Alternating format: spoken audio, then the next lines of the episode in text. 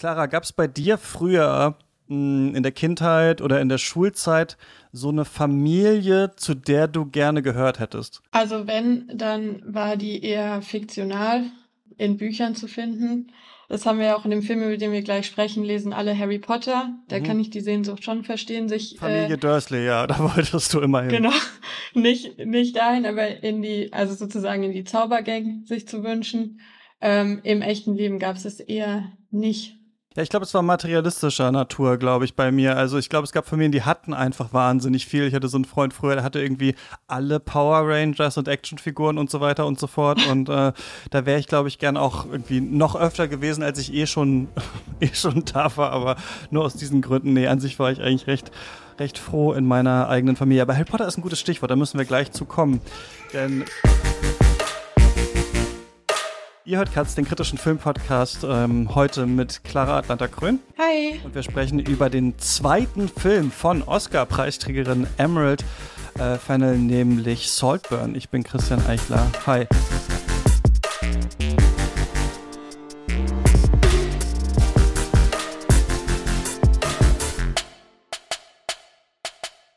Clara, schön, dass du da bist. Wir sprechen über einen Film, an dem wir sicherlich vieles festmachen können, was gerade so äh, in der Luft liegt. Ich glaube, Harry Potter war auch ein ganz gutes Stichwort, weil es ja, weil Harry Potter vielleicht ganz früh Dark Academia losgetreten hat, das neue Genre, über das alle auf TikTok gerade reden. Ich weiß nicht, ist in Bookstagram wahrscheinlich auch so, da hast du ja den ähm, äh, Kanal Atlanta Loves Books. Emerald Fennel erstmal, ist es eine Regisseurin, bei der du dir viel erhofft hast? Ich glaube schon. Ne? Also Promising Young Woman mochtest du, oder? Ja, also ich bin schon eher so Emerald Fennel Ultra, weil Promising Young Woman äh, definitiv einer von meinen Top 4 Letterbox-Filmen Ach, stimmt, ist. ja. Mhm. Und sie, also sie hat ja das, den, den, den ähm, Oscar für Original Screenplay ähm, bekommen. Und ich finde, wie der geschrieben ist, ist auch meines Erachtens nach extrem gut. Verschiedene andere Stimmen äußern sich ja da über den Ton, dass er vielleicht etwas off ist. Kann man bei Saltburn gleich, denke ich, auch diskutieren. Aber was ich vor allem bei ihr mochte im ersten Film ist auch die visuelle Umsetzung. Das ist einfach so ein Überfluss an Elementen, an kleinen Symbolen, an einfach auch Mode und Ästhetik gibt. Deswegen passt es auch in diesen Dark Academia, Pinterest, TikTok-Vibe durchaus rein, weil es alleine visuell ähm, ziemlich überbordend ist. Und darauf, darauf habe ich mich gefreut bei ihr, ja. Ich war auch interessiert. Ich fand Promising Young Woman ganz in Ordnung, glaube ich so. Also ich fand, er hatte in Teilen wirklich ganz gute Ideen. Ich fand, er kam zu einer irgendwie ähm, richtigen Zeit. Ich fand, er hat was sehr Düsteres angeteased, was dann der richtige Film vielleicht am Ende nicht ganz durchziehen konnte oder wollte. Später hatte ich dann erfahren, dass das Ende, was ich mir gewünscht hätte, ursprünglich auch mal geplant Mhm. war, aber dann äh, ähm, Ja. verworfen äh, wurde. Aber ich fand das auf jeden Fall einen interessanten Film, ähm, einen, der dieses Rape-Revenge-Genre nochmal so versucht, in den Mainstream irgendwie äh, zu hieven und war dann jetzt auch hier sehr interessiert, was macht sie jetzt ähm, mit Saltburn. Wir haben das ja wirklich ganz oft, dass diese zweiten Filme von angehenden Filmemachern, Filmemacherinnen so ein Prüfstein sind irgendwie und manchmal auch so die Chance, habe ich das Gefühl, zu sagen, okay, mir ist jetzt eine Sache geglückt, dann versuche ich jetzt noch mal so ein ganz anderes Genre irgendwie ähm, neu wieder aufleben zu lassen, ja. Und hier wittert sie jetzt, glaube ich, so ein bisschen ihre Chance halt, dieses so verruchte Highschool, aber eben auch Academia, ähm, transgressiver Jugendfilm-Ding irgendwie jetzt umzusetzen. Mhm. Und da haben wir beide natürlich einen großen Lieblingsfilm, äh, Clara Eiskalte Engel, über den wir uns auch so ein bisschen kennengelernt haben, weil wir den mal im Katz Discord äh, gezeigt haben. Und da will sie, glaube ich, jetzt hier so ein bisschen ran. Und die Frage ist halt, verhebt sie sich jetzt äh, an dieser Challenge oder nicht? Der Film ist, ähm, sagen wir mal, sehr ähm, modern ist das falsche Wort, trendy vielleicht besetzt. Also Barry Keegan ist ja ein Schauspieler, der zwar schon, also man hat ihn oft gesehen, aber er hat gar nicht jetzt so ultra viele Filme gemacht eigentlich, ne? Aber ist jetzt schon einer der Shootingstars auf jeden Fall, die uns wahrscheinlich allen so im Gedächtnis sind. Also bei Batman war er zum Beispiel, also in dem Robert Pattinson-Film. Er war in diesem Jahr, zumindest in Deutschland, hat er The Banshees of Inisharan seinen Start. Also es muss jemand mit einem unfassbar guten Agenten auf jeden Fall sein oder eine guten Agentin, weil er wirklich immer mal wieder auftaucht und ähm, ja, wahrscheinlich einer der für viele interessantesten Jungschauspieler gerade ist. Jacob Elodie, jemand, der, der hier so sein Counterpart ist, den man eher aus Euphoria kennt, der aber sich auch gerade aus diesem Schatten so ein bisschen begibt und in unterschiedlichen äh, Filmen und Projekten irgendwie ähm, mitmacht, auch so eine Art äh, Shootingstar irgendwie. Und dann haben wir zum Beispiel auch Rosamund Pike hier und auch ähm, Carrie Mulligan, auch aus Promising Young Woman, aber auch aus vielen anderen Projekten ähm, bekannt, taucht hier auch wieder auf. Und es, der Film spielt, also es ist ein Period Piece, aber in einer Zeit, die jetzt gerade erst so richtig retro wird, glaube ich, nämlich mhm. Mitte der 2000er, also 2006 kommt Oliver, das ist die Barry Keegan-Figur, Oliver Quick, ähm, nach Oxford, fängt an da zu studieren, aber er kommt aus einem sehr armen Background. Die Eltern sind äh, drogenabhängig und ähm, er findet da nicht so richtig Anschluss. Also der einzige Typ, der sich mit ihm abgeben will, ist so ein Mathe-Nerd, der aber sehr irgendwie auch so sexistisch und unangenehm irgendwie ist, von dem hält er eigentlich nicht so viel, aber er klammert sich so ein bisschen an den, weil es keinen anderen gibt. Und er ähm, lernt dann Felix kennen, gespielt von Jacob Elodie, und der gehört aus so einer superreichen Upper-Class-Familie, die in so einem Anwesen, Saltburn heißt es, äh, leben. Und ja, die quasi die High Society sind, das alte Geld in England. Und ähm, in denen verguckt er sich irgendwie. Er begehrt den, er will näher zu ihm äh, kommen. Und irgendwann hat Felix so ein einen Platten an seinem Fahrrad und dann wird halt Oliver die Chance, er leiht ihm sein Fahrrad und so kommen die beiden sich näher und es ist so eine ja von beiden Seiten unterschiedliche Beziehung. Felix hat das Gefühl, er hat jetzt einen Freund gefunden, jemanden aus der Unterschicht, den er irgendwie interessant findet. Und Oliver denkt, er kann ihm vielleicht auch irgendwie romantisch näher kommen.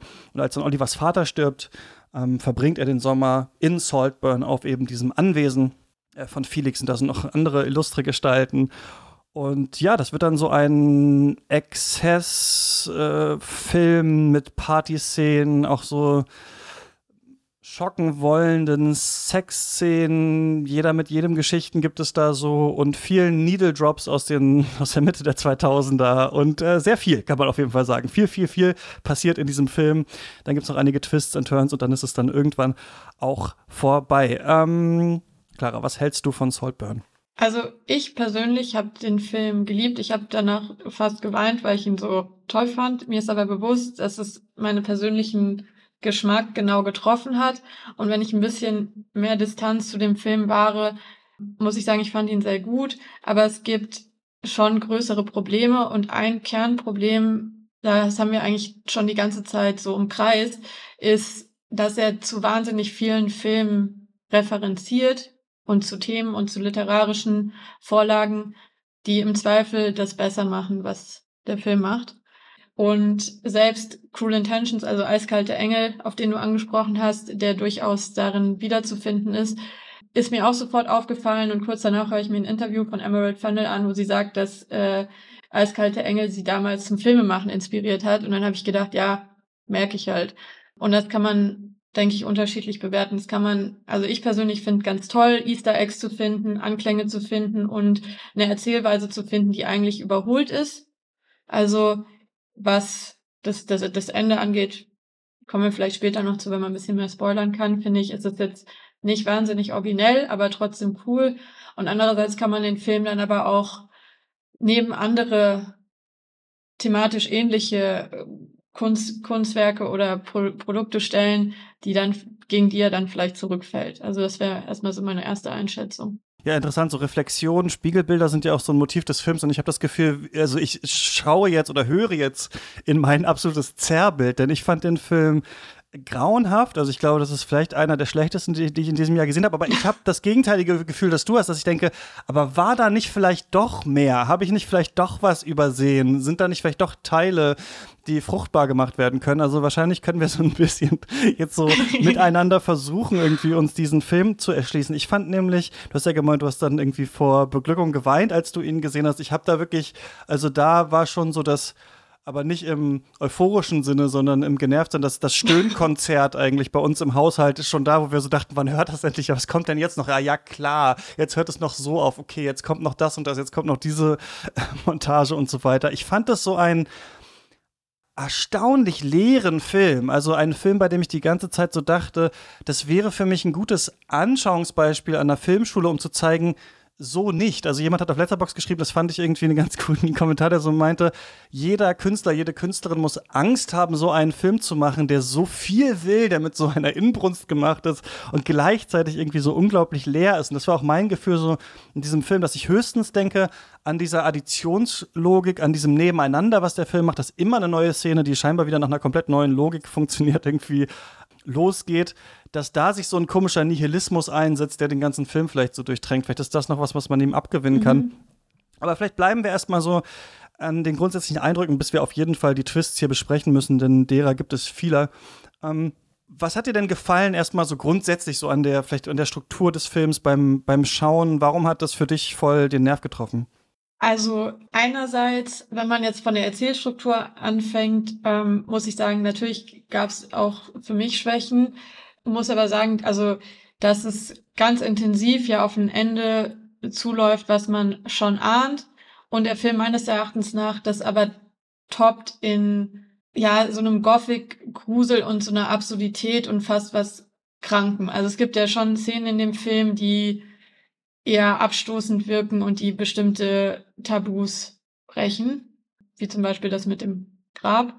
Und man weiß am Anfang des Films ungefähr, in welche Richtung es geht und dann übertrifft der Film aber meines Erachtens nach das Foreshadowing, das er betrieben hat. So.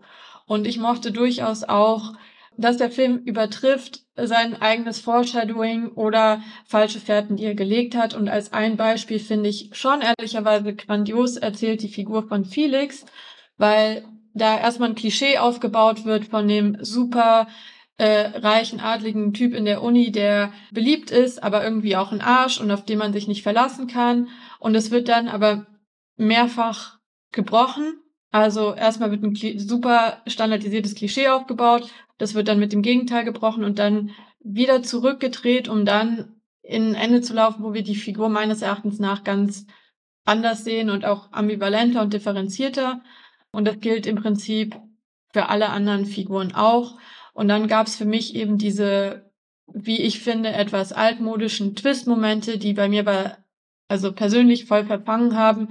Und da fand ich zum Beispiel ein Gespräch extrem herausstechend, und zwar als ähm, Rosamund Pike, die Elspeth Ketten spielt, mhm, ähm, und Barry Keegan als Oliver das erste Mal alleine sind und Olivers Charakter in eine andere Richtung kippt und dieser Dialog meines Erachtens nach psychologisch schon clever gemacht ist und da so der erste Grusel anfängt, dass die Geschichte halt dann die zweite Hälfte nimmt. Und da ist einfach auch das Schauspiel von Rosamund Pike und Barry äh, Keoghan extrem gut. Und das, mhm. das habe ich persönlich genossen. Ich fand, dass die alle so dran vorbeispielen am Inhalt des Films. Also ich dachte die ganze Zeit, für mhm. das, was mir vermittelt werden soll, sind die Leute zu gut oder zu selbstsicher oder nicht faszinierend genug. Also es ist ein Film, mit dem ich konstant nicht im gleichen Schritttempo war, bei dem ich die ganze Zeit dachte, das Begehren, was hier erzählt werden soll, kommt für mich nicht rüber. Die Durchtriebenheit, die hier drin sein soll, sehe ich nicht. Den ähm, transgressiven Schock, der hier aufgebaut werden soll und dann auch abgeliefert werden soll, der kommt bei mir nicht an. Also bei dem ich die ganze Zeit so dachte, es ist so, als würde mir ein Wissenschaftler seine ganz große äh, Theorie erzählen, wie irgendwie die Welt aufgebaut ist, aber schon bei der ersten Prämisse merke ich, das geht eigentlich nicht auf. Also ich sehe sehe jemanden zu, der die ganze Zeit erklärt und erklärt und erklärt und ich will eigentlich nur so kurz innehalten und sagen, aber ich, ich verstehe schon den Anfang nicht. Also so ganz einfache Fragen, die wir uns auch beim Schauen, meine Freundin und ich so gestellt haben, waren irgendwie, mag Oliver Bücher? Oder nicht, zum Beispiel, weil er hat irgendwie 50 Bücher in den Sommerferien gelesen, aber das taucht nie wieder auf. Also es gibt ganz viele so Dinge, bei denen mir gar nicht klar war, wie sind die Figuren hier? Wer soll eigentlich wie sein? Zum Beispiel Felix, den du ansprichst, der soll ja so inszeniert sein als so eine faszinierende Figur, in die man sich verliebt, bei der man nicht so richtig weiß, was dahinter ist. Und du sagst, der Charakter wird dann auch gebrochen und weiterentwickelt. Ich dachte irgendwie sofort, ah ja, das ist halt so ein gutherziger, aber reicher und deswegen durch die Umstände halt auch so ein bisschen asozialer Typ, aber der hatte eigentlich das Herz am rechten Fleck.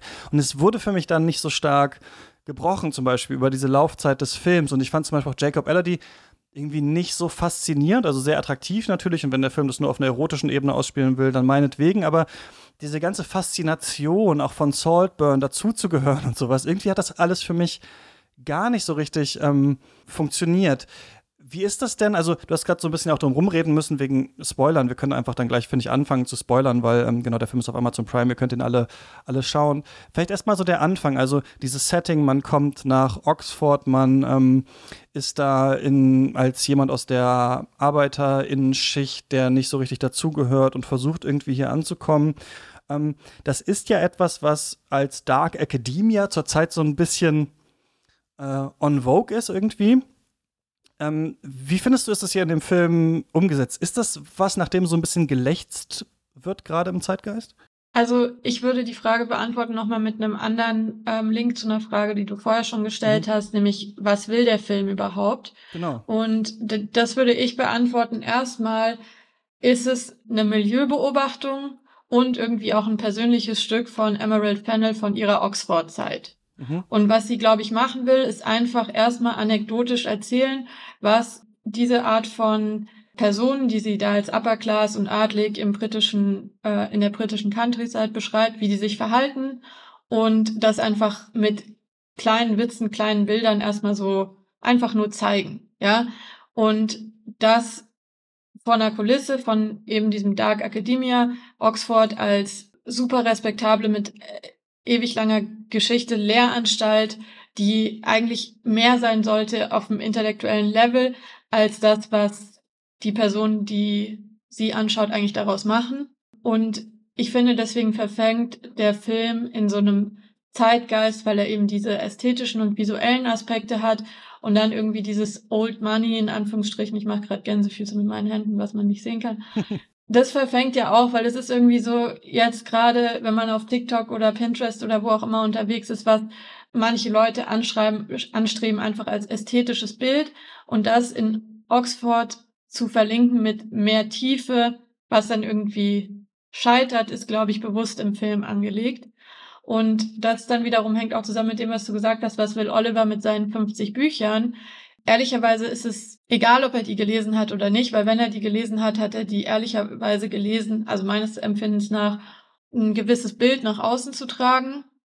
Und die Bildung und das im Prinzip auch der Dark Academiker Vibe, der eigentlich was sehr Schönes und Interessantes, Spannendes, Tiefes ist, wird ja zunehmend egal, weil der Film ja eigentlich auch kritisiert, dass die Institution Oxford nichts von Chancengleichheit hat und sich auch in dem Moment nicht um Bildung dreht, sondern nur Kontakte zu pflegen. Und wenn man halt reich ist, geht man da anders raus, als wenn man der Nerd ist. In, also, sorry, dass ich jetzt so Plattitüden benutzen muss, aber so ist der Film ja angelegt. Und ähm, deswegen trifft es einerseits diese Ästhetik und andererseits finde ich, ist es aber auch eine Satire darauf, dass diese Ästhetik dann nicht zu dem Bild führen kann, was man sich vielleicht erhofft, wenn man da für eine Begeisterung oder Obsession sogar hat.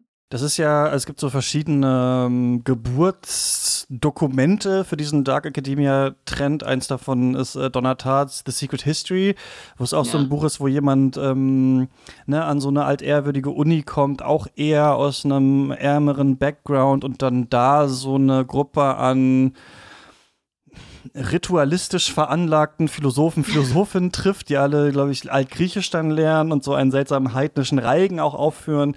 Und da ist dann auch so, dass dann ein Mord geschieht und dann quasi so auch vertuscht werden soll. Und dann ist so die Frage, kann diese Gruppe zusammenhalten oder nicht?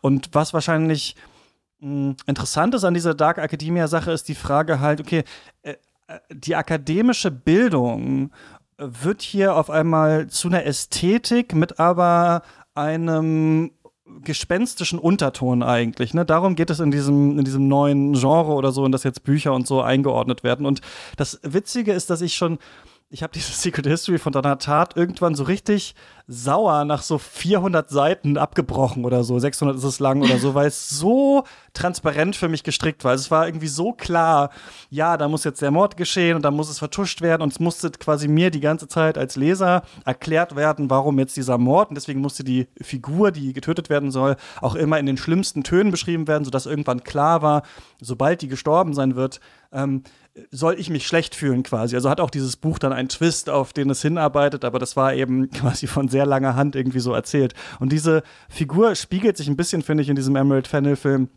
in diesem ersten Freund, den er hat, ne, der auch von ihr so mhm. äh, durchtrieben äh, beschrieben wird irgendwie als so absolut verachtenswürdig, dass ich so dachte, ah, der Film hat irgendwie so ein interessantes Menschenbild auf jeden Fall, was er an den Tag legt.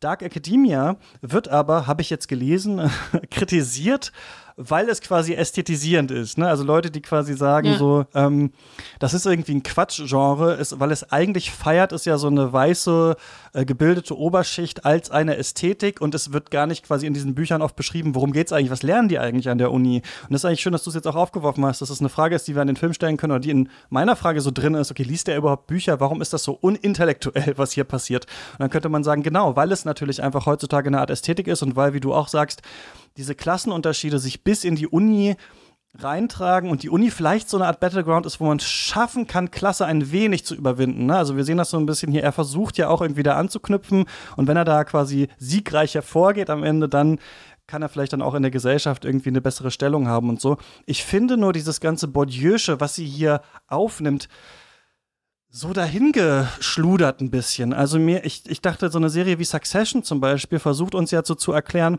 die Reichen sind faszinierend, aber auch sau blöde irgendwie. Das macht die Serie die ganze Zeit. Also es sieht toll aus. Die wissen, wie man in einen Helikopter einsteigt und wieder aussteigt. Die wissen, was man im Restaurant bestellen muss, mit welchem Besteck man essen muss. Aber sonst ist da nichts dahinter irgendwie so hinter diesen Leuten. Und das ist so ein Ton, bei dem ich das Gefühl hatte, den will Fennel irgendwie auch treffen, kriegt's aber nicht so ganz hin. Ich finde diese Faszination, ich weiß nicht, wie das dir ging, für diese Familie äh, und diese Welt der Reichen ist für mich irgendwie hier nicht richtig rübergekommen in diesem Film. Also ich finde den Film deswegen auch stark, weil diese Familie an sich nicht faszinierend ist.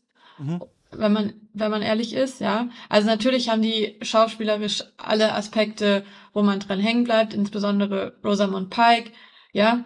Und die haben tolle Outfits an und genießen Privilegien, die interessant sind. Aber der Film heißt ja nicht ohne Grund Saltburn, das ist das eigentliche was faszinierend ist, sicher nicht die Menschen und auch nicht dieser Felix. Deswegen muss der auch nicht besonders charming sein. Also kein, meines Erachtens nach Timothy Chalamet aus Call Me By Your Name, sondern ein bisschen blasser von der Charakterzeichnung, weil das, was attraktiv ist, ist Saltburn. Das, was attraktiv ist, ist der Besitz. Dieses gigantische Anwesen, das Geld, nicht, nicht die Figuren. Also, ich spreche jetzt aus der Perspektive von Oliver, nicht das ist jetzt nicht meine eigene Meinung, ja. Aber das ist das, was Oliver anzieht. Und deswegen finde ich auch die Eingangssequenz clever gemacht, die eben diesen Call Me By Your Name ähm, Vibe hat mit, äh, war ich jetzt in Felix verliebt oder nicht oder liebe ich ihn? Was er liebt, ist, er will einfach sein wie er. Und alles andere ist Spielerei. Und damit meint er nicht irgendwelche Charaktereigenschaften, sondern den Besitz.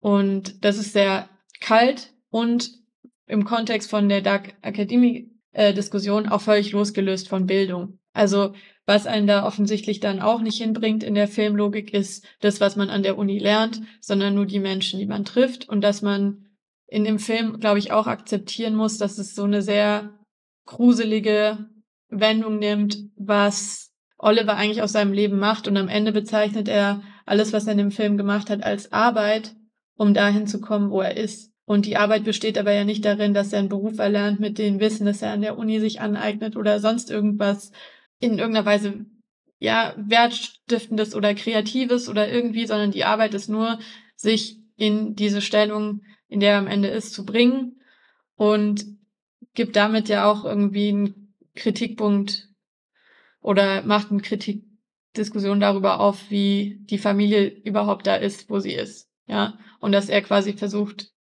das nachzuleben. Was meinst du mit, er versucht das nachzuleben? Also dieses sich einfach, ja, also sich einfach in diese Position zu bringen, dass er diese Macht hat, dass er den Besitz hat, dass er machen kann, was er möchte. Dieses, ich, also ich glaube, darum geht es, dieses Gefühl und diese, das, das ist, was ihn anzieht und das, das möchte er nachempfinden. Und ähm, da hat ihn halt ja nicht das Akademische hingebracht. Vielleicht müssen wir mal genau so ein paar ähm, Twists jetzt enthüllen. Wenn ihr den Film noch sehen wollt, schaut den gerne. Ähm, auf Amazon Prime ist der ähm, verfügbar. Denn als ich das gesehen habe, oder als ich von dem Film gehört habe, vielleicht so, habe ich mich so gewundert, warum sie den nicht irgendwie ins Kino bringen, wenn ja Dark Academia irgendwie ein Trend ist, wenn Emerald Fennel einen Oscar gewonnen hat, wenn die Schauspielenden irgendwie gerade ziemlich trendy sind, die hier mitspielen. Da hatte ich dann halt gesehen, so gedacht, ach so, der Film ist einfach nicht so sonderlich gut. Wahrscheinlich wäre der an den Kinokassen ziemlich gefloppt, weil ich finde, dass diese ganzen Twists, die er eben aufbaut, irgendwie so komisch verhallen aber als Twists konstruiert sind. Also es kommt ja in der Mitte dann zum Beispiel raus, dass ja. Olivers Vater gar nicht gestorben ist, sondern er kommt aus einer Mittelschicht oder ist ja fast schon grenzt an Oberschichtsfamilie. Und dann ist so ein bisschen der Twist, er hat es Felix nur vorgespielt, weil er wusste, das ist das, was Felix gerne möchte. So, den sieht man so ein bisschen kommen, den Twist. Also als Oliver dann halt und das halt, finde ich, die Frage, ob die Drehbücher von Fennel so gut gestrickt sind, irgendwie sehr, sehr oft sagen muss, dass er wirklich nicht nach Hause will und diese Sache ja diesen Drogenabhängige irgendwie so sagt, was ich jetzt auch nicht, weiß nicht, vielleicht die cleverste Lüge irgendwie fand. Dann gibt es aber später noch diesen Twist, dass er dann natürlich anfängt, diese Familie äh, umzubringen und dann ganz am Ende läuft der Film noch auf einen Twist hinaus, dass er halt schon ganz am Anfang halt Oliver die Reifen zerstochen hat am Fahrrad, damit er dann diese Panne haben würde und ähm, dann sich ihm nähert. Und in diesem Twist ganz am Ende, als er den, die Reifen zersticht mit so einer Nadel, ja. das war für mich so ein bisschen sinnbildlich für den Film, weil ich so dachte, und das ist jetzt kein Blick, mit dem ich an sich an Filme rangehe, aber es ist so ein bisschen symptomatisch, dass ich dachte, also das würde so nicht funktionieren, ne? Man könnte nicht jemandem den Reifen zerstechen und der hat dann später eine Panne. Also der würde halt nicht losfahren mit dem Fahrrad, weil das Fahrrad kaputt ist. Und so fand ich irgendwie fast alles in diesem Film immer so ein bisschen anüberlegt, aber nicht so ganz durchgezogen, dass es wirklich bei mir auch funktioniert, entweder als Twist oder als etwas, was jetzt gebrochen werden soll, oder als etwas, bei dem ich denke, ah, ist das interessant, wie das jetzt hier passiert. Also zum Beispiel, dass dann ähm, Oliver dann die Schwester von Felix dann halt auch so verführt. Und dann gibt es so eine Szene, in der er dann ähm, sie leckt, aber sie hat gerade ihre Tage und dann sagt er so, ja gut, dass ich ein Vampir bin zum Beispiel. Eine Szene, die wir bei, ähm, bei Joanna Hawk in The Souvenir Part 2 übrigens in so einer ähnlichen Form, aber wie ich fand, irgendwie ein bisschen besser äh, gelöst gesehen haben. Hm, also der Film baut immer was auf und sagt dann, es war ein Twist. Und ich saß so ein bisschen davor und dachte, was jetzt genau? Also war der Twist jetzt, hätte ich das jetzt nicht erwarten sollen? Oder hätte ich vorher so involviert sein sollen, dass mich das so ähm, krass umhaut? Erst jetzt, wo du quasi sagst, den ganzen Film muss man eigentlich aus so einer ökonomisierten Sicht gucken, also dass Oliver die ganze Zeit eigentlich kühl ist und nur an dieses Geld will, dann ergibt es vielleicht alles so ein bisschen Sinn. Dann funktioniert nur für mich diese Twist-Logik nicht ganz und dann frage ich mich, was ist mit diesen ganzen transgressiven Szenen, die ja auch nicht alle gespielt sind von ihm. Also er lutscht ja dann die Badewanne ab, in der Felix vorher ähm, masturbiert hat und äh, trinkt da das Wasser, da ist ja schon ein Begehren. Oder also der Film stellt ja auch diese Frage, hat er ihn wirklich begehrt oder nicht? Was wäre so deine Antwort darauf? Also ich finde, es geht ja beides. Also man kann ja Oliver weiterhin, also ich unterstelle ihm weiterhin, dass er bereits an diese Uni gekommen ist mit dem Plan, jemanden zu identifizieren, der ihm Wohlstand bringt. Weil das macht der letzte Twist ja auf, dass es von langer Hand geplant ist, dass es eben nicht nur eine eine Chance war, die er ergriffen hat, sondern er ist mit der Reißzwecke ans Fahrrad von Anfang an. Ich habe jetzt erst verstanden, nachdem du es mir gesagt hast, dass es nicht so richtig Sinn ergibt. Aber das ist ja im Prinzip, was die Fahrradszene mir sagt, ob es funktionieren würde oder nicht. Ja, ja. Und dann geht, dann geht ja beides. Ja, dann kann er ja diesen Plan haben und den trotzdem diesen Felix attraktiv finden und Gefühle für ihn haben und da müsste man jetzt irgendwie, also bin ich, bin ich kein Experte für, aber da müsste man jetzt halt irgendwie in die Psychologie von Oliver tiefer einsteigen, wie viel Gefühle der wirklich haben kann und wie losgelöst es von seinem Ego-Trip dann sein kann. Aber er kann ja den Plan verfolgen und trotzdem along the way sich ein bisschen verknallen. Ist das ja auch nur, also eben meine Sichtweise, eine Sichtweise und der Film stellt ja ganz am Anfang, wie gesagt, die Frage, hat er ihn jetzt geliebt oder nicht? Oder wie ist die ähm, Beziehung zwischen den beiden gewesen? Und man kann natürlich auch ganz anders, also man kann auch mit der Call Me By Your Name Brille rangehen und sagen, dass Oliver super starke Gefühle für ihn hatte und erst eher später enttäuscht war, dass es nicht so auf, also es nicht einfacher gelöst werden konnte. Könnte man im Prinzip auch sagen, dass eigentlich die mhm. Fahrradnummer erstmal nur war, ihm näher zu kommen und dann ist es entglitten. Das wäre mhm. ja auch eine Lesart, die daneben stehen kann. Deshalb finde ich eigentlich der Film macht es ganz gut, dass es nicht eindeutig ist. Ja, Uneindeutigkeit.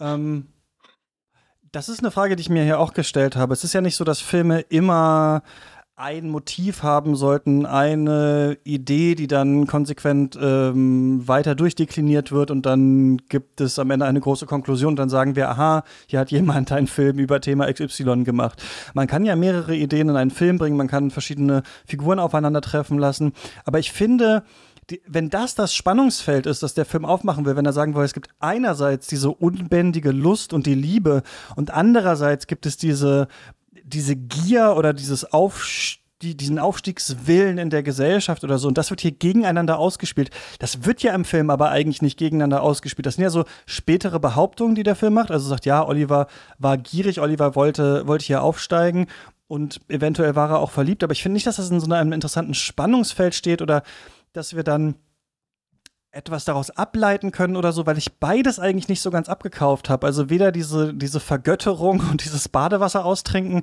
noch diesen eiskalten Aufstiegswillen, dadurch, dass man ja nicht nur diese Menschen umbringt, sondern sich auch noch aufs Totenbett draufsetzt in so einer sexuellen Geste, als wäre es so eine Art Rachegeste. Also ich finde, der Film, für mich widerspricht er sich so unproduktiv in dem Sinne, dass er auch dass ich schon Grund, glaube ich, hier bräuchte dafür, warum man so abtrünnig ist, warum man sich so aufgeilt an diesem Aufstieg irgendwie, außer, ja, man war halt aus der Mittelschicht irgendwie. Also dadurch, dass er ja nicht aus der Unterschicht ist, was ja vielleicht noch ein Grund gewesen wäre, das zu tun, oder der Film in der Mitte sagt, nee, das war Mittelschicht, finde ich, nimmt er sich auch immer so ein bisschen, bisschen den Zunder irgendwie ähm, ne, aus der Flamme raus was, wie bringst du das so zusammen, diese, diese verschiedenen Pole, die hier vielleicht sind, so Lust, dieser Aufstiegswille, hm, dieses, diese Klassengesellschaft, die hier irgendwie auch kritisiert werden, werden soll. Das kommt für dich besser zusammen als für mich, glaube ich. Ja, ich werde jetzt kein, leider kein Argument liefern können, um dich zu überzeugen, weil ich fürchte, du hast recht mit allem, was du sagst. Ich würde nur hervorheben wollen, dass es ehrlicherweise gut ist, dass er aus der Mittelschicht oder ich würde nicht mal Mittelschicht sagen, ich würde sagen, er ist auch aus einem relativ wohlhabenden Elternhaus. Mhm.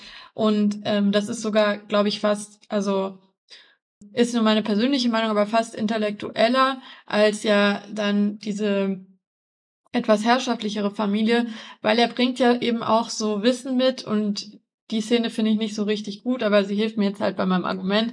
Mit dieser Schale, die bei Sotheby's später versteigert wird, weiß er ja, ähm, was das für eine Schale ist und sonst niemand im Film außer ähm, Sir James Catton, also der, der Vater oder der Patriarch, äh, Patriarch der Familie. Und dieses Wissen hat er ja und ich fürchte, das hat er ehrlicherweise bereits von zu Hause und eben auch nicht aus dem Oxford-Kontext. Äh, also diese Uni hilft ihm, wie, wie gesagt, wieder nicht bei diesem, in Anführungsstrichen, sozialen Aufstieg. Und ich finde es spannender, dass er eigentlich finanziell oder materiellen gutes Auskommen bereits hat und dass es eher eine Art Obsession ist, weil ich habe auf ähm, Letterbox und sonst irgendwo im Internet auch andere Kritiken gelesen. Hm, das ist jetzt ein Parasite in schlecht mit weißen Menschen. Und da denke ich mir wieder zurück zur Frage, was will der Film? Ich glaube nicht, dass es da um so ein wirkliches Klassenthema geht, geht und es hat leider auch nicht das Universelle und Geniale von Parasite, ja, sondern es ist er dreht sich wirklich um die Obsession und dreht sich um dieses keine Limitation, keine Grenzen mehr, was den Wohlstand angeht und dieses so von allem, allem zu viel. Und das was ist, was Oliver anzieht und der muss nicht sich quasi gesellschaftlich hochkämpfen, sondern der jagt seiner Obsession nach. Und dann wird diese ganze Geschichte auch wieder sehr, sehr ähnlich in dem Film, den wir noch gar nicht genannt hatten, der aber wie eine Blaupause da drüber liegt und das ist äh, Talented Mr. Ripley. Mhm. Da ist die Spannung zwischen oder das soziale Gefälle zwischen den Figuren größer, aber der macht eben auch nicht das, was Parasite macht, sondern da geht es eher auch um die Ästhetik. Und das wäre mir persönlich ganz, ganz wichtig, dass man den Anspruch an den Film nicht stellt, dass er jetzt wahnsinnig universell über Gesellschaftsschichten sprechen kann oder über wirtschaftliche Gefälle, sondern alles, was er meines Erachtens nach macht, ist eben dieses ästhetische Milieu-Piece über die Upper Class in England in, im Jahre, im Sommer 2007. Und so klein ist es halt leider, ja. Aber echt? Also, aber aber irgendwie frage ich mich dann schon, was treibt ihn an? Also, äh, man könnte jetzt sagen, der Film macht jetzt ein Argument, das ist fast nihilistisch. Also, die, das ist einfach nur mhm. Reichtum, um reich zu sein, weil man sieht ja auch nicht wirklich, dass Oliver dieses Leben jetzt, das die führen, besonders anhimmelt oder sowas. Er himmelt Felix mhm. an, tatsächlich, und der kommt dann mit ihm mit und dann ist er eben in Saltburn. Aber ich finde auch, dass der Film uns jetzt nicht deren Leben auf Saltburn als etwas besonders ähm, Interessantes oder etwas, ähm, das man auf jeden Fall haben möchte, zeigt. Also es gibt ja, er kommt ja dahin und dann steigen die Streicher so an und er ist im Auto und wir wissen so Saltburn, gleich sind wir in Saltburn und dann sehen wir, die Familie ist irgendwie schon im Haus, sie reden über ihn, aber er sieht sie noch nicht und dann kommt er so in dieses Zimmer und man denkt, das sind jetzt Wunder, was für Leute und dann ist es halt so ein Cast an relativ versprengten irgendwie so Paradies Vögeln mit so ein paar ausgerupften Federn hat man das Gefühl. Also irgendwer hat geschrieben, ähm, Carrie Mulligans Tattoos sehen so aus, äh, wie man sie sich so bei GTA machen würde. Und die heißen dann so Tattoo ja. Number One und Tattoo Number Three. Und da dachte ich auch, hier ist das jetzt ihr Blick, will sie jetzt Klischees zeigen, will sie sich da irgendwie ein bisschen drüber lustig machen? Was ist die Faszination, die ihnen die ihn umtreibt, irgendwie da jetzt zu, zu, sein, weil am Ende, als er es dann geschafft hat und dann in äh, Murder on the Dance Floor äh, nackt natürlich noch, weil wir hier fast in so einer, weiß ich nicht, Berliner Theatergeste uns fast bewegen, dann dadurch diese Seele und Räume tanzt, dann denkt man sich, habe ich das gerade gesehen, wie jemand aufsteigt, wie jemand das unbedingt haben wollte? Das ist mir im Film nicht ganz klar geworden. Deswegen verhallt ja dann doch so vieles an dieser Klassensatire. Ich will auch nicht sagen, jeder Film, der Reiche kritisiert, ist jetzt nur ein Abklatsch von Parasite oder sowas. Aber es wirkt schon so, im Projektion-Podcast wurde das von Sebastian Seidler positiv besprochen, dass der Film sich irgendwie dreimal häutet und eine ganz andere Bestie wird. Und das kann man sicherlich mhm. irgendwie anerkennen, aber ich hatte das Gefühl, das ist sehr unsicher. Er möchte eben auch Klassensatire sein. Er möchte auch diese eiskalte Engel-Filme zurückbringen und er möchte auch ein bisschen Dark Academia haben und am Ende sind dann halt zwei Stunden 15 voll. Ja, und er möchte halt auch ein Twist-Film sein und Stimmt, das versucht er auch zurückzubringen. Ja. aus dem Jahr 2000, 2007 auf die Leinwand zu bringen. 2006, glaube ich. Findest du, dass das gut getroffen ist? Also, weil ich fand, ähm, dass das sehr verwirrte Needle Drops waren. Also, sie liegen dann nackt im Feld und auf einmal hören wir, ah ja, jetzt fängt MGMT an. Oder jemand spielt Karaoke und es ist äh, Low von Florida, glaube ich. Oder 50 Cent war in Anatomy of a Fall, ne? Genau, ich habe diese beiden, äh, die beiden Songs gerade im, im, Kopf. Und man oh Gott, zwing mich nicht jetzt so richtig zuzuordnen, aber ähm, ähm, Low ja. kommt auf jeden Fall drin vor. Sorry, dass ich dich bei der Jahreszahl nochmal zurückkorrigiere. Ah. Ähm, also es gibt ein Plakat an der Uni, wo das Jahr 2006 draufsteht. Der Sommer ist aber ein Jahr später. Und woran merkt man das? An einem anderen ah. ähm, Fehler im Film, nämlich, dass sie zusammen den Film Superbad angucken und sich dieser Sir ähm, James äh, Catton komplett wegschmeißt und äh, eben über diesen Film lacht, was ein Kontrast zwischen seiner Pseudo-Intellektualität und dem Film Superbad darstellt. Aber Superbad kommt erst 2007 im Kino. Ja, Im Sommer. Sie hatten den Screener das heißt, natürlich, die Superreichen. Ja, sie hatten den Screener, weil sie so privilegiert sind. Ja, genau. Aber deswegen das kann man das Jahr genau zuordnen. Ja. Jetzt haben wir verschiedene Sachen aufgeworfen, aber genau, sagen wir dieses, dieses Lokalkolorit oder was ist es nicht, ist es nicht das Kolorit eines Ortes, sondern einer Zeit, das Temporalkolorit von 2006. Ja. Was macht der Film für dich was Interessantes damit? Also ich finde es, mir fallen, gut, also mir fallen spontan nicht so viele Filme ein, die diesen Vibe wirklich einfangen jetzt schon und ich fand es ein bisschen äh, unangenehm oder ich habe mich alt gefühlt, dass das eben schon so so sehr retro war, obwohl es in meinem Kopf gar nicht so lange her ist. Und ich finde es interessant, aber das ist leider auch alles wieder nur an der Oberfläche und an der Ästhetik äh, kratzen. Diese diese Zeit und dieses ähm, Retro-Gefühl dann nochmal irgendwie mit älteren Werken, eben wie Shakespeare oder Evelyn Waugh, was eben alles Mögliche da zitiert wird, nochmal zu verlinken und quasi eine alte Zeit aufleben zu lassen im Jahr 2006, 2007. Fand ich per se cool, fallen mir nicht so viele Filme ein, die das machen.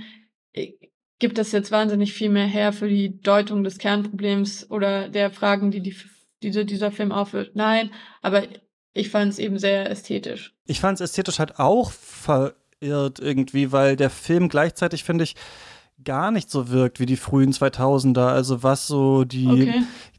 Farbgebung, vielleicht so die Kamera und so angeht, wirkt es halt sehr modern. Und dann finde ich, äh, fand ich das nicht so sonderlich mich in eine andere Zeit holend oder ähm, aus dieser Zeit vielleicht einen Kommentar machen, sondern eher so, ah ja, da läuft halt jetzt Blockparty, wenn er da die Straße runtergeht oder aha, ja. jetzt kommt der MGMT Needle Drop. Sicherlich, was du beschreibst, ist eine ganz andere Art von, von Düsternis, dass äh, ich merke das nämlich gerade auch hier ähm, äh, in Thailand, in manchen, äh, also in vielen Cafés hier, die so ganz neu sind und so hip sind, alles ist in so einer Instagram-Holzoptik und so, kommt auch immer sowas. Also es kommt immer so Kings of Leon und es kommt so MGMT und die ganzen mhm. Sachen. Und ich frage mich, warum spielen sie eigentlich diese Songs alle? Und jetzt fällt mir halt so auf, ach so, für junge Leute jetzt ist es so, wie für uns in den 2000ern die 80er waren. Das sind einfach halt so irgendwelche Klassiker, die halt jeder kennt. Und so ist halt jetzt Time to Pretend von MGMT natürlich auch so ein Song, der einfach halt so mittlerweile so ein Radio-Hintergrundsong ist, wie es, weiß ich nicht, Time After Time oder sowas war, als wir äh, in der Schule waren. Das Gefühl hatte ich hier dann auch so ein bisschen, als ich mich gefragt habe, warum diese, diese Songwahl. Ich habe das Gefühl, ich setze dir die ganze Zeit die Pistole auf die Brust und sage, was sagst du dazu? Was sagst du dazu? Wie findest du das? Kannst du vielleicht nochmal so aus dir selbst ein paar Sachen, vielleicht die du irgendwie positiv oder gelungen fandest, an dem Film so ein bisschen ähm, äh, erzählen? Weil ich habe das Gefühl, so ich mich, du musst so in so einer defensiven Logik jetzt gerade über den Film also. sprechen. Ich würde eigentlich eher auch so an, an sich deine, deine Sicht darauf nochmal interessieren. Also ich mag es erstmal sehr gerne, den Film hier an allen Ecken verteidigen zu können oder zumindest zu versuchen. Von daher äh, finde ich es durchaus gut. Wenn ich jetzt noch Punkte nennen soll, die mir positiv aufgefallen sind, dann ist es eben, ja, ich hoffe, es ist jetzt nicht zu redundant zu meinem Eingangsmonolog, aber dieses Foreshadowing funktioniert halt dramaturgisch cool. Vielleicht ist es für manche zu platt, aber um ein Beispiel nochmal zu nennen, ähm, ich fand die Szene, wo Felix ähm, Oliver trösten will wegen des vermeintlichen Todes seines Vaters und sie schmeißen diesen Stein ins Wasser als Symbol irgendwie ja, selbst in Oxford, selbst wenn man nicht vor Ort ist, ein Ritual zu finden, bei dem man trauern kann. Und dieser Stein, wo Dad draufgeschrieben ist, fällt dann nicht ins Wasser. Warum nicht? Weil Dad gar nicht tot ist. So solche Szenen fand ich cool und davon gibt's einige. Dann mochte ich auch weiterhin so eher also ich, ich finde es zumindest so kreative Ideen zu sagen, okay, wenn man irgendwie Anklänge an Shakespeares ähm, Stücke haben möchte und Oliver auch so als Puck-Figur in, in Szene setzen möchte in manchen Szenen, um ihm eben zu unterstellen, dass er so, ja, hinterlistige Pläne hat, dann eine riesengroße Party zu schmeißen mit ähm, kleinen Elfen, die in den Marmorbrunnen kotzen, weil sie halt so viele, so viel Alkohol oder was auch immer konsumiert haben, finde ich, sah halt super gut aus und ist irgendwie eine kreative Idee. So, es macht den Film halt dann an der Stelle wieder etwas unrealistischer und ein bisschen, ja, Nonsens, was diese Tiere angeht, aber solche, solche Nummern fand ich cool und die ganzen Outfits waren cool und das, was du auch ähm, aus einem anderen äh, Podcast zitiert hattest, dass eben der Film so drei Steps hat, wird ja zum Beispiel auch im Look von Oliver klar. Am Anfang eben hat er diese Brille und sehr so wie sein anfänglicher Nerdfreund vom Look. Dann wird er eher so ein bisschen angepasst vom Look und am Ende eignet er sich halt die Outfits von der Gesellschaftsschicht, in der er gerne wäre, komplett an und wird viel exzentrischer. Und davon hat der Film so viele Kniffe, die meines Erachtens nach cool sind oder die gut funktionieren. Sind die besonders tief? Nee. Trotzdem gibt's halt auch Wortwitze wie dieses, ähm, sie laufen durch eine Halle und besprechen, dass da große Gemälde von Henry dem siebten und dem achten hängen. Und später, oder ich weiß nicht, vielleicht war es zeitlich auch davor, scherzt der ähm, Vater beim Frühstückstisch, dass alle seine Freunde Henry heißen. So. Und davon gibt's so viel, oder oder dass äh, ähm, Elsbeth Ketten am Ende in der Coffeeshop-Szene in London Flat White bestellt, was ja eine Kritik an, also ist jetzt ein Low-Blow-Wortwitz, aber so kleine Details und davon gibt's halt hunderte in dem Film und die sind alle gut gemacht, plus eben äh, die Filmreferenzen habe ich geliebt. Also nicht nur Superbad, sondern die schauen ja zum Beispiel auch The Ring, ähm, das Remake, glaube ich. Und da die Idee zu nehmen, dass, die, dass der, insbesondere der Vater sich so erschreckt, dass jemand das Glas des Fernsehers zerbrechen kann, ist ja dann auch wieder, finde ich, eine Metapher dafür, dass Oliver es schafft, das Glas zwischen denen oder die Fenster, durch die er sie immer beobachtet, zu durchbrechen und dass denen das Angst macht. Äh, und davon, also gibt's halt viele kleine Easter Eggs und Dinge zu finden und finde ich erhöht auch das Potenzial, den Film sich öfter anzuschauen. Ähm, haben die jetzt super Tiefgang? Nee, aber mir hat's Spaß gemacht beim Schauen. Ja. Vielleicht belassen wir es jetzt fast dabei. Würdest du sagen, ähm, Saltburn, man muss den gesehen haben? Ja, muss man. Sonst fällt man um. Sonst kommen wir durch das Glas äh, eurer Fensterscheiben ja, und genau. zwingen euch dazu, ein Amazon Prime-Abo abzuschließen. Das ist glaube ich, auch nochmal teuer geworden. Also, wenn man ihn ohne Werbung ja. schauen will, muss man, glaube ich, mhm. drei Euro mehr zahlen ähm, oder so. Ja, ich würde sagen, ähm, nein, muss man nicht gesehen haben, lohnt sich aber, ihn zu schauen, weil ich glaube, entweder äh, geht es einem vielleicht wie dir. Man erkennt unglaublich viel darin und äh, Referenzen und äh, sieht da eine vielschichtige Charakterstudie. Oder es geht einem wie mir und man denkt sich die ganze Zeit, was ist das denn? Warum funktioniert hier denn gar nichts, obwohl es ja sehr aufwendig gespielt, ausgestattet, umgesetzt und sogar auch gefilmt ist. Also ich finde es auch so ein Film, der sich für keine Bildsprache richtig entscheiden kann. Also man merkt ganz oft, ja, jemand gleitet aus dem Bild, es gibt eine Spiegelung oder so. Aber für mich hat auch das irgendwie inhaltlich mit nichts korrespondiert, was wir vorher gesehen haben oder was der Film als, als Idee hatte. Also für mich eine große Lehre, ohne aber von dieser nihilistischen Lehre irgendwie interessant ähm, zu erzählen. Aber lohnt sich alle mal, den anzuschauen und äh, sich zu fragen, ja, auf welchem, auf welcher Seite man hier steht, auf welcher Seite der der bröckelnden Scheibe. Emerald Fennel, was denkst du so jetzt, jetzt zu ihr, nachdem du ähm, das gesehen hast und ihren letzten Film? Der ist ja nicht so gut angekommen, Saltburn jetzt, also auch nicht so schlecht, was manche ähm, ähm, von diesen Aggregatoren-Seiten angeht, ähm, aber auf Letterboxd ja auch ziemlich zerrissen. Wird sie sich als nächstes wieder so eine Art Genre-Stoff widmen und versuchen, da so ihr eigenes Ding draus zu machen? Ich, ich glaube ja fast schon, oder? Die Frage ist nur, was ist es als nächstes? Ist es ein Science-Fiction-Horrorfilm oder so vielleicht, nachdem sie Rape and Revenge und jetzt diesen Mhm. diese, diese, diese Upper-Class-Satire hatte? Ja, also ich denke, dass Saltburn, zum, Saltburn zumindest gut genug angekommen ist, dass sie auf jeden Fall also immer mehr Respekt für ihre Arbeit bekommt, hoffe ich. Das Einzige ist nur, dass ich mir denke, dass Saltburn schon ein bisschen so wirkte, als würden ihr die Themen ausgehen, weil Promising Young Woman, denke ich, was war, was sie unbedingt ausdrücken wollte. Jetzt war Saltburn was sehr Persönliches. Der hatte ja auch diese Uni-reichen Ebene, fällt mir gerade auf. Ne? Also der hat ja auch quasi kritisiert, ja. diese Oberschicht an der Uni, die sich aus den Verbrechen rauswinden kann. Ja, fällt mir jetzt gerade erst ein, ja. Ja, stimmt. Im Prinzip hängt das etwas ähm, zusammen auch da thematisch. Und da ist halt, also ich weiß nicht, wie, es wirkt jetzt ein bisschen so, als würden dann die Themen auch gegen ein Ende laufen, aber ich hoffe, sie findet was Neues und gerne in dem Genre, was du beschrieben hast, ja. Ich würde noch mal an alle Regisseure, Regisseurinnen sagen, äh, auch Richtung Zack Snyder, dann nehmen wir gleich, ich glaube, die Folge ist aber vor euch im Feed jetzt dann eventuell schon erschienen, äh, die Folge zu Rebel Moon auf. Ihr müsst nicht alle eure Filme selber schreiben. Das wisst ihr schon, oder? Es klingt cool, Writer, Director, aber ich würde sofort sagen, macht doch nur Mach doch vielleicht nur die Direction, vielleicht kommt noch was anderes raus. Egal. Saltburn ist auf Amazon Prime, kann man sich jetzt anschauen. Clara, hast du noch irgendwas anderes zu empfehlen hier am Ende des Podcasts? Irgendwas Gutes gesehen, gelesen, selber gemacht, ähm, worauf du hinweisen möchtest?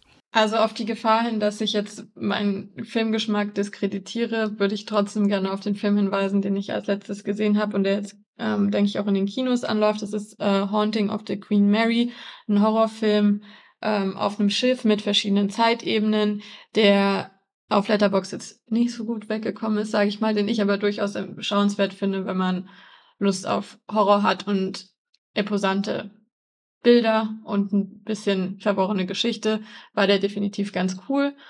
Und äh, dann nur, weil du mir die Vorlage gegeben hast, mache ich es jetzt auch möchte ich gerne auch darauf hinweisen, dass ich ähm, seit ein paar Monaten jetzt auch einen YouTube-Channel habe. Also wer ähm, insbesondere an Horrorfilmen interessiert ist, kann mir gerne auf YouTube unter Atlanta Loves Movies folgen. Ähm, da mache ich relativ viele Horrorfilm-Reviews und Toplisten und sowas und äh, versuche immer möglichst viele äh, versteckte Tipps noch zu finden. Ja. Ist natürlich hier gerne darauf hingewiesen. Ich empfehle noch, es ist jetzt nach Weihnachten, aber ähm, ich will da trotzdem darauf hinweisen, A Heidelberg Holiday. Wir haben ja hier schon mal die Folge zu den Hallmark Weihnachtsfilm gemacht. Ich hätte eigentlich dazu mhm. auch gerne noch eine Folge gemacht, aber jetzt waren irgendwie so viele Aufzeichnungen, ähm, dass es jetzt auch nicht geklappt hat. Aber es ist quasi etwas ganz Magisches passiert. Und zwar haben sich diese die Welt der Hallmark-Filme und die, Deut die Welt der deutschen Heimat-Weihnachtsfilme vermischen sich in diesem Film A Heidelberg Holiday, den man, glaube ich, sogar komplett auf YouTube gucken kann, weil Hallmark seine Filme mittlerweile auch einfach auf YouTube hochlädt. Da geht es um eine Frau, die Weihnachtsbaumkugeln designt und ihr großer Traum ist es, einmal auf dem Weihnachtsmarkt in Heidelberg äh, diese Kugeln zu verkaufen und dann springt irgendjemand ab oder so, deswegen kriegt sie dann da einen Stand und lässt dann diese Kugeln nach Deutschland schicken mit so von jemandem, der aussieht wie der Weihnachtsmann, weil der spielt ja auch immer in diesen Hallmark-Filmen mit. Und die hängen dann aber über Island fest und dann ist so ein bisschen die Frage, kriegt sie noch ihre Kugeln? Wird sie noch die Sachen auf dem Weihnachtsmarkt verkaufen? Und natürlich, wie sieht der Culture Clash aus? Also sie ist dann unter Deutschen, in so einer deutschen Familie, hat er so einen Love Interest, der ist äh, Schreiner und äh, ist auch so ein bisschen an Kunst interessiert. Und das Erstaunliche an diesem Film ist, finde ich, dass er deutsche Kultur nicht so schlecht trifft. Also dieses ein bisschen zugeknöpfte, so ein bisschen uncool sein und vor allem, was ich auch ganz witzig fand, das sind alles deutsche äh, Schauspieler und Schauspielerinnen, die dann ziemlich gut Englisch sprechen, aber weißt du, in diesem so ein bisschen überkandidelten, wenn mhm. Deutsche Englisch sprechen und so besonders gut sein wollen und so ein bisschen so eine ja. Pannen machen oder so, so reden die irgendwie. Und das fand ich irgendwie ganz gut getroffen. Wenn der Film natürlich äh, mega cringe ist und vor allem natürlich auch so sehr, ja, also die Amis und die Deutschen treffen sich dann in ihrem regressiven Familienbild, hat man so das Gefühl, aber ähm, trotzdem hat Spaß für die ganze Familie. Also Heidelberg Holiday, auch wenn Weihnachten jetzt schon vorbei ist, kann ich auf jeden Fall äh, empfehlen, sich den anzuschauen. Okay, dann sind wir, glaube ich, durch mit der Folge. Super. Ähm, Unsere Film des Jahres Folge steht, glaube ich, noch an. Äh, die Rebel Moon Folge. Also es wird einiges hier passieren. Und falls euch sonst langweilig ist, bei Atlanta auf dem YouTube-Kanal nachschauen. Ähm, vielen Dank, dass du mit mir über Saltburn gesprochen hast. Sehr gerne. Und ich habe schon die Vorahnung, dass der leider nicht Film des Jahres in eurer Folge wird. aber schauen wir mal. Das kann man nur erfahren, wenn man einschaltet. äh, bis dahin. Ciao. Genau. Ciao.